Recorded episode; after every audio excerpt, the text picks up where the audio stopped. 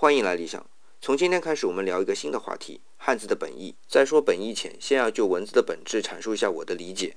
文字是思想的第二载体，第一个载体是语言。从传播的角度去观察呢，文字也是思想的第二个传播途径，第一个途径也是语言，都是对人类的思想认识的发展起到无可磨灭的贡献。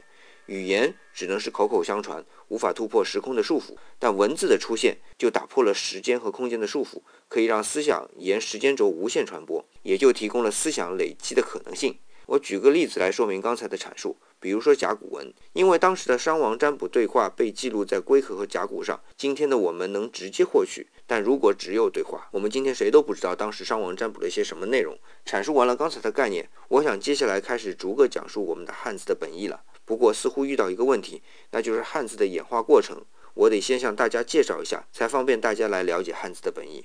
那么明天我们就来聊汉字的演变过程。